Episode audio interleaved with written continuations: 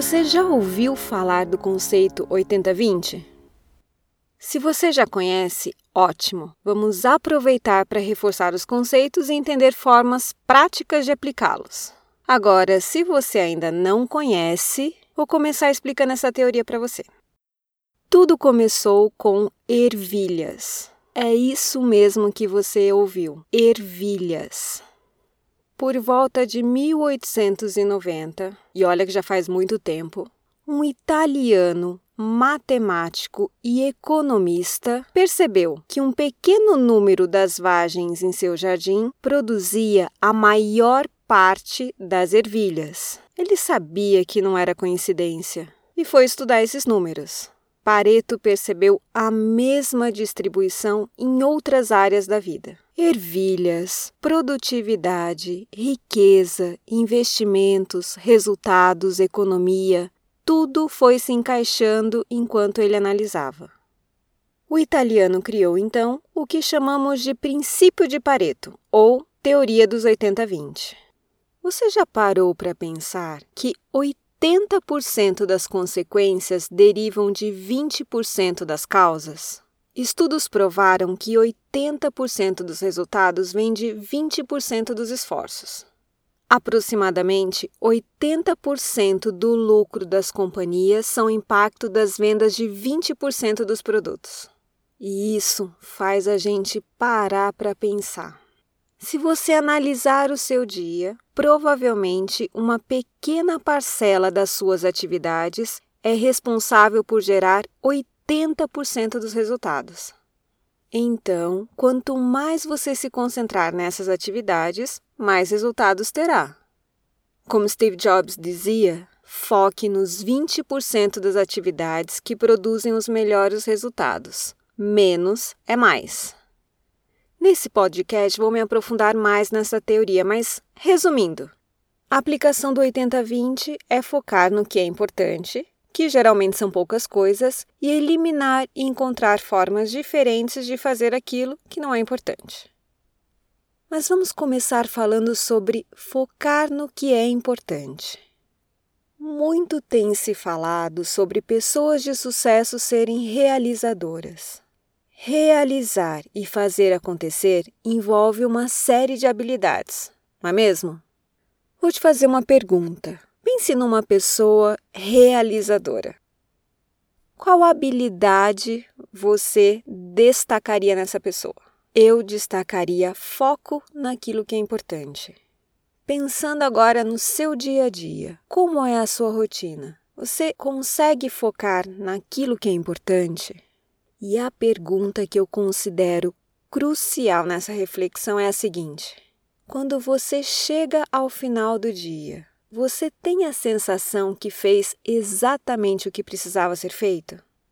Aquelas atividades que eram realmente importantes, você conseguiu executar e colocar em prática? Continuando com a reflexão, vamos entender um pouco melhor o que, que é importante.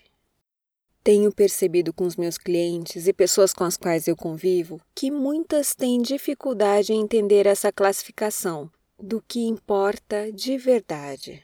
Para definir o que é importante, costumo analisar três aspectos: valores e propósito, metas pessoais e metas profissionais.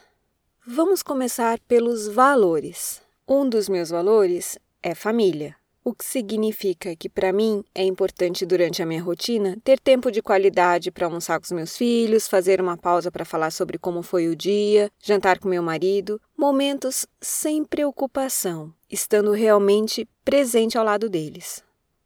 Outro valor que eu tenho é a aprendizagem. Eu adoro aprender. Adoro ler, adoro ouvir livros. Isso me faz sentir viva, por isso, na minha rotina, costumo estudar uma média de 8 horas semanais. Faço isso porque está alinhado ao meu valor, ou seja, entra na lista do que é importante. Agora, falando de propósito. O meu propósito pessoal é ajudar as pessoas a viverem melhor por meio do meu conhecimento. Então, alinhado a esse propósito, Procure escrever blogs, gravar podcasts como esse que você está ouvindo, trabalhar em treinamentos e processos de coaching. além de muitas outras formas com a intenção de ajudar as pessoas. Então, isso é importante e eu organizo toda a minha rotina pensando nesse propósito, que é a minha missão de vida. Agora, faça sua reflexão. Quais são seus valores? Quais são seus propósitos? E perceba se a sua rotina está alinhada a esses valores e a esses propósitos. Bem, relembrando, estamos falando sobre o que é importante. Falamos sobre valores, sobre propósitos, agora vamos falar sobre metas pessoais. Uma técnica que facilita muito traçar as metas pessoais é a roda da vida. Esse instrumento, super utilizado nos processos de coaching, surgiu na década de 1960, criado pelo americano Paul Meyer. A estrutura da roda da vida é como um gráfico de pizza um grande círculo com separações que representam cada área fundamental da vida, como relacionamentos, carreira, espiritualidade, saúde, finanças e por aí vai. A pessoa classifica as áreas pontuando nessa roda de acordo com o seu nível de satisfação em cada uma delas. E depois, o próximo passo desse exercício é analisar a sua classificação e escolher duas ou três categorias que você entende que precisaria investir um pouco mais ou continuar investindo seu tempo. Não necessariamente são as que estão mais baixas, não é matemático, é subjetivo.